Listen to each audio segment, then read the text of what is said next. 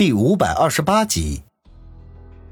他虽然吃惊，可是并不觉得奇怪，因为最近这一个多月里，他见识到了太多的高手，已经是司空见惯了。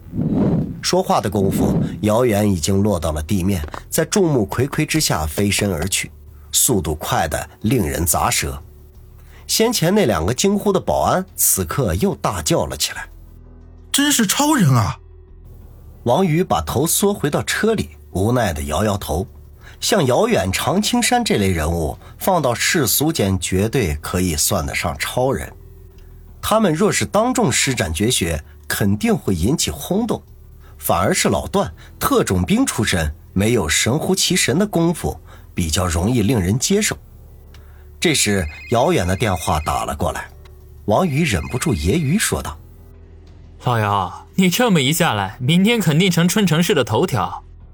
姚远哼了一声，说道：“刚才我在窗口监视，差点被闯进去的警察给看到了，万不得已，只能冒死跳了下来。”冒死？我还以为你这是轻功呢。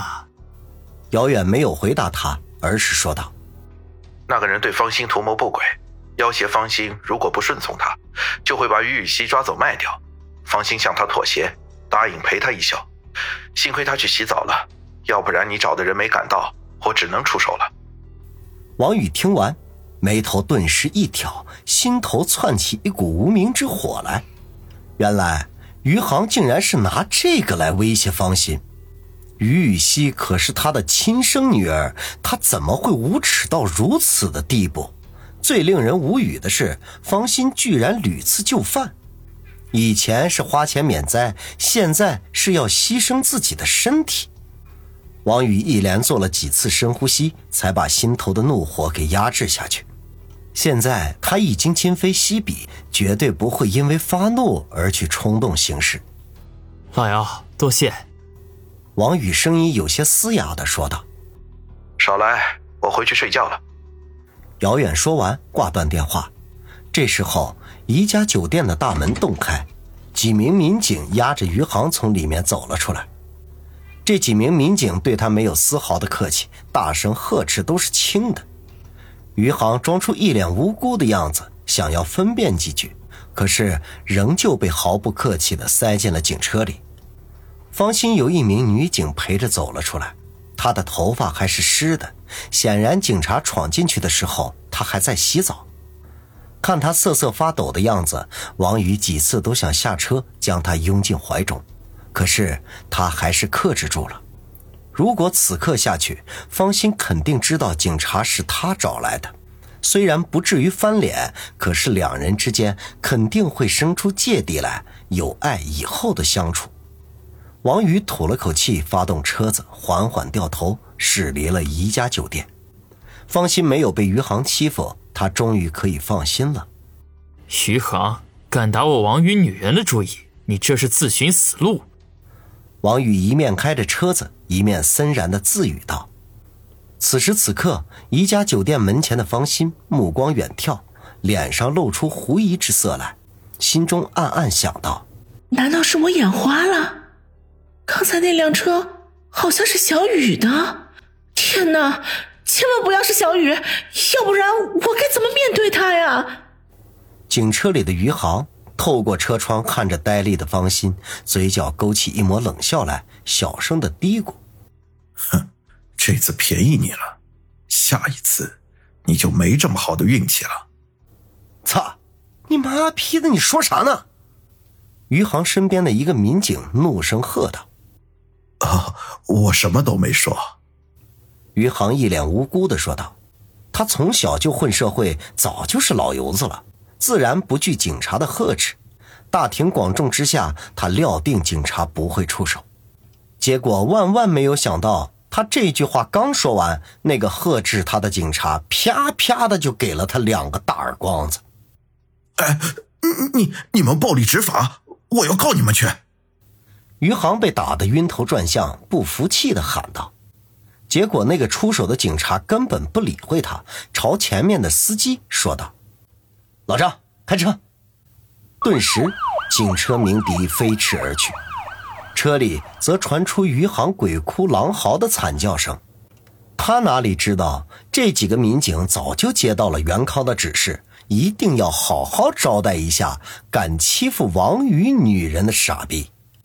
次日一早，老段和姚远就开车过来接走了何梅，王宇则直奔孙卫红的春城武术馆，跟他商量招募人员的事宜。孙卫红自然是二话不说，立刻给池经理致电，要他以蓝盾保安公司的名义发布一个招聘信息。招聘员工一百五十名，退伍军人优先。池经理不明原因，忍不住在电话里说：“目前蓝盾保安公司的业务不是很景气，他正在考虑裁员。这会儿怎么又要扩招人员了呢？如此一来，只会给公司增加负担。”孙卫红没有向他说明缘由，只是指示他照做即可。老板发话，池经理无法拒绝，只得点头应是。孙卫红收线之后，王宇便给杨思思致电，要他从朝阳公司单独拨出一笔专款，用于秘密部队的培训费用。杨思思在电话里发了一通牢骚，最后还是照办。搞定这些之后，王宇便急匆匆地离开春城武术馆，他的下一站是芳心的美容店。昨晚的事情使他不得不提高警惕，余杭顶多被袁康扣留七十二个小时，他出来之后肯定还会找方心的麻烦。现在最安全的办法就是把方心母女接到云顶国际的别墅居住，反正那里房间众多，起居住行都很方便。途中，他又给小东北打电话，让他这段时间负责接送王鑫和于玉溪上学放学。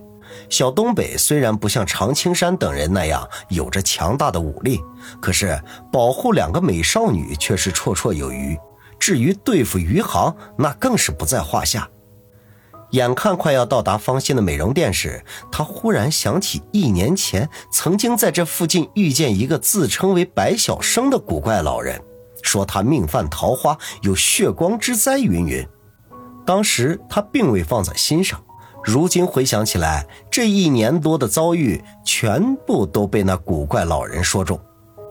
她虽然美女环伺，享尽奇人之福，可同样也是危险重重，几次三番都差点把命给丢了。